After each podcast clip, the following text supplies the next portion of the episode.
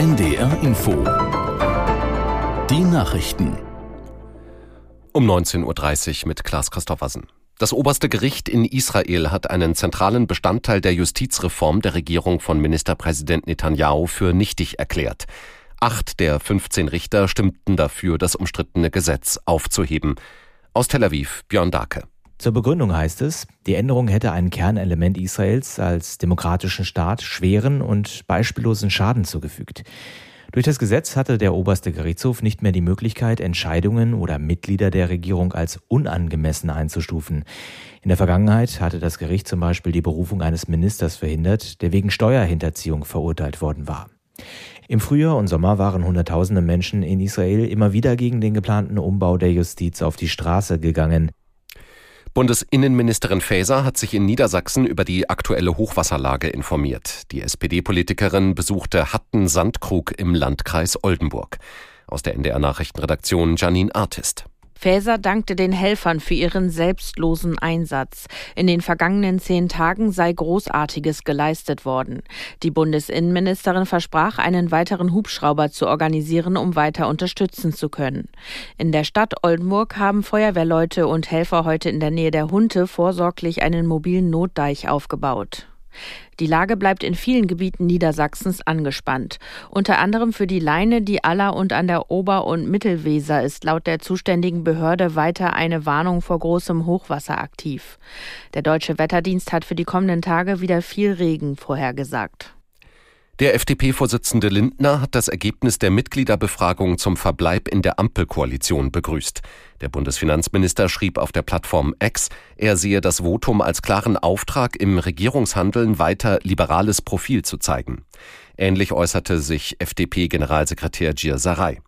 Bei der bundesweiten Mitgliederbefragung hatte sich eine knappe Mehrheit der Partei für den Verbleib in der Ampelkoalition mit SPD und Grünen ausgesprochen. Die Polizei hat einen weiteren Mann in Gewahrsam genommen, der mit einem geplanten Anschlag auf den Kölner Dom in Verbindung stehen soll. Der Zugriff erfolgte den Angaben zufolge gestern Abend. Die Zahl der nach dem Terroralarm festgenommenen Verdächtigen erhöht sich damit auf fünf. Die Ermittler gehen von einem größeren Netzwerk aus. In der Silvesternacht war ein Großaufgebot der Polizei am Dom in Köln im Einsatz. Das Wetter in Norddeutschland. Zum Abend hin nachlassende Schauer und Auflockerungen 5 bis 8 Grad. In der Nacht wechselnd bewölkt und überwiegend trocken bei 5 bis 2 Grad. Morgen stark bewölkt von Südwest nach Nordost ziehender, teils kräftiger Regen 4 bis 10 Grad. Und die weiteren Aussichten am Mittwoch weiterhin unbeständig bei 4 bis 10 Grad und am Donnerstag verbreitet Schauer 2 bis 9 Grad. Das waren die Nachrichten. NDR Info Hintergrund Zum ersten Mal liegt eine europäische Kulturhauptstadt nördlich des Polarkreises. Bodø in Norwegen ist bisher eher Naturliebhabern bekannt, aber das soll sich im nächsten Jahr ändern. Sophie Donges ist für uns hingefahren und hat festgestellt, hier oben im Norden Europas prägen das Wetter und die schroffe Landschaft den Alltag der Menschen.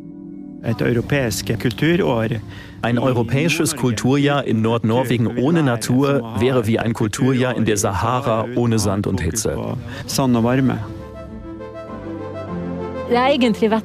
Manchmal ist es echt kompliziert. Ich will mit den Leuten über die Kultur sprechen, aber sie wollen lieber über die Natur reden. Ich liebe es. Wir sind eine tolle Gang. Es macht riesigen Spaß. Dabei war Oper vorher überhaupt nicht mein Ding.